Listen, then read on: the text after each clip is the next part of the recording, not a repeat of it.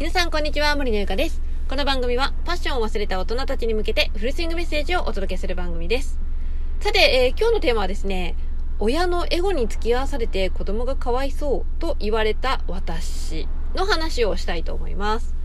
まあね、この話はですね、あの、まあ私のまあ、今やってるスクールの話にはなってくるんですけど、以前ね、こういうことを言われたんですよ。あの、まあ、親のね、エゴに付き合わせている子供はかわいそうだと。そういうふうに、あの、言われたことがあってですね。で、私はこれを受けて、うん、なんか、あの言っている方は私の一体何を見て、その娘の何を聞いて、そう思ったのかなっていうのがあって、で、そこで感じたことがですね、私は日頃からこの、何ですかね、人間関係かな？コミュニケーション、人とコミュニケーションを取る上で、とても気をつけていることがあるので、それをね、ちょっと今日は紹介していきたいと思います。これはですね、あの、私、もう何年前だろうな、だいぶ前に見た NHK 大河ドラマの篤姫っていうね、あの、番組があるんですけど、その中で言われていたセリフです。一方聞いて、沙汰するなっていう言葉があります。もしね、あの、篤姫見たことある方はですね、あ、なんか知ってるって思われる方もいらっしゃるかもしれないんですが、私ね、その言葉がめちゃめちゃ心の中にあって、印象的で、もうずっと忘れられない言葉なんですよね。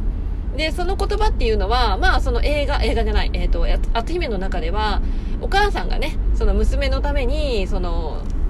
なんかこう、何、一方聞いて沙汰するなっていう言葉をね、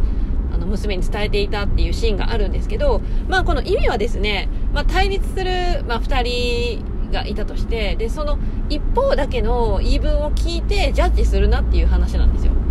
要は、あの両者からちゃんと話を聞いた上で、あの、沙汰をしろと。まあ、ジャッジをしろと。そういうことを言っているわけなんですけれども、私はもうこれをね、もう何年前、十何年前ぐらいに、その映画を見てから、ずっとずっと心の奥にこう、留めている言葉なんですよね。で、なので、まあ本当に、例えばね、あの、人間関係、まあそうね、いろんな人と話しているうち、中でね、〇〇さんって何々なんだって、みたいなね。例えばそういう話が来たとするじゃないですか。で、それって結局、その、その人に直接聞いたこと、聞いたわけではない、自分はね。その、あの、なんかこう間接的にその人って〇〇なんだってっていうのをね、聞いて、あの、一方聞いて、それでジャッジする人はですね、あ、えー、そうなの？みたいな。え、それ最悪ね？とか、最低ね？とか、もうなんかこう、一方だけ聞いて、こう、判断しちゃう人いるんですけど、それは私はその NHK のね、その篤姫を見てから、それはやめようと思っていて、で、それを話聞いて、ふーん、そうなんだ、ぐらいに思っておいて、で、本当かどうかっていうのは、やはりその本人、その言われている人と話したりとか、その人の、まあ、言い分ですよね、言い分っていうか、うん、どういうふうに考えているのかっていうのをちゃんと深く知った上で、あ、自分はこう思うっていうことを判断しようっていうふうに思っているんですよね。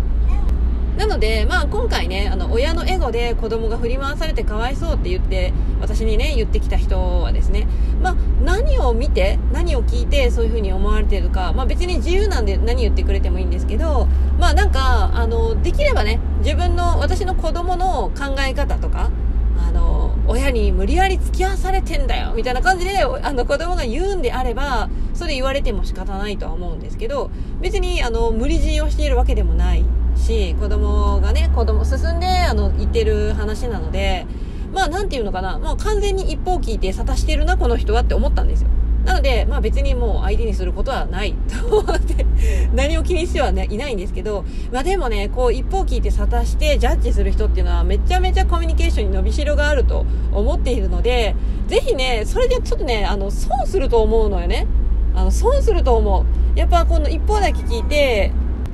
勝手にね、人をこう、ジャッジして評価してっていう人っていうのは、もう本当にね、なんかもったいないと思う。だって、あの、何、そのジャッジされた人は、やっぱりいい気しないわけですよ。え、何を思って、何を見てそういう風に勝手に判断してくれてんのって 思うじゃん